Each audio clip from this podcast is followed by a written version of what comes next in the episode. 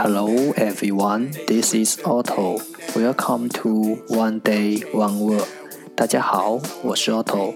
您现在收听的是荔枝 FM 幺四七九八五六，图听每日十五分钟英语之每日一词。欢迎收听，欢迎订阅。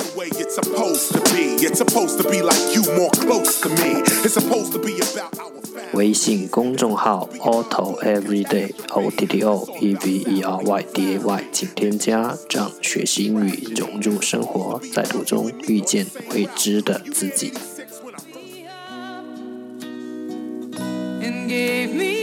让我们一起简单的坚持每一天。Day three hundred and seventy-eight. Today's word is 今天的单词是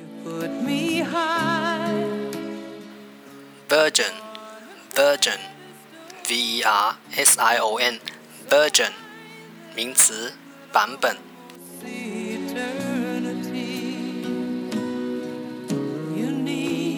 Let's take a look at its example. 让我们看看它的例子。There are five versions of the product, so choose the one you like. 这款产品有五种版本，选择一款你喜欢的吧。Let's take a look at its English explanation. 让我们看看它的英文解释。A form of something such as a product that is different in some way from other forms. 某物如产品的形式，a form of something such as a product，在某种程度上不同于其他形式，that is different in some way from other forms。某物如产品的形式，在某种程度上不同于其他形式。 Let's take a look at its example again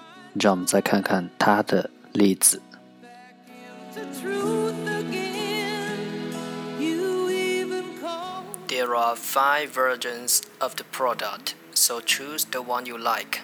这款产品有五种版本，选择一款你喜欢的吧。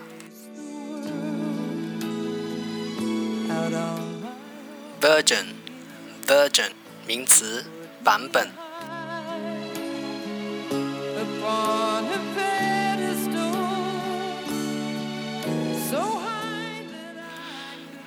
今天的互动环节，你的生活可以成为你最好的产品，你自己一样也可以成为你最好的产品。敢问现在的你是你自己的几点零版本？欢迎弹幕留言。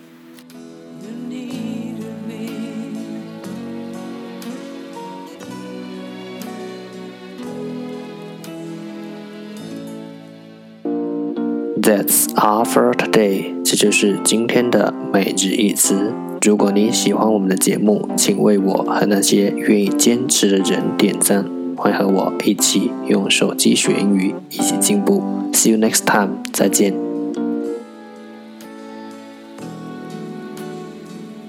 I cried to you。you wipe it dry。I was confused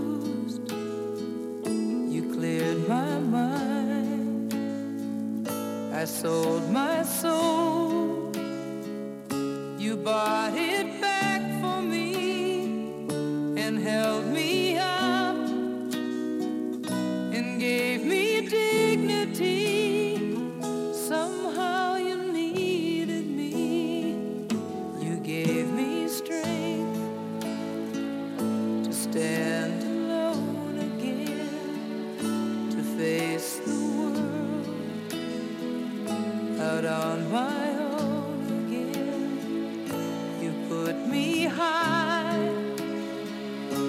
upon a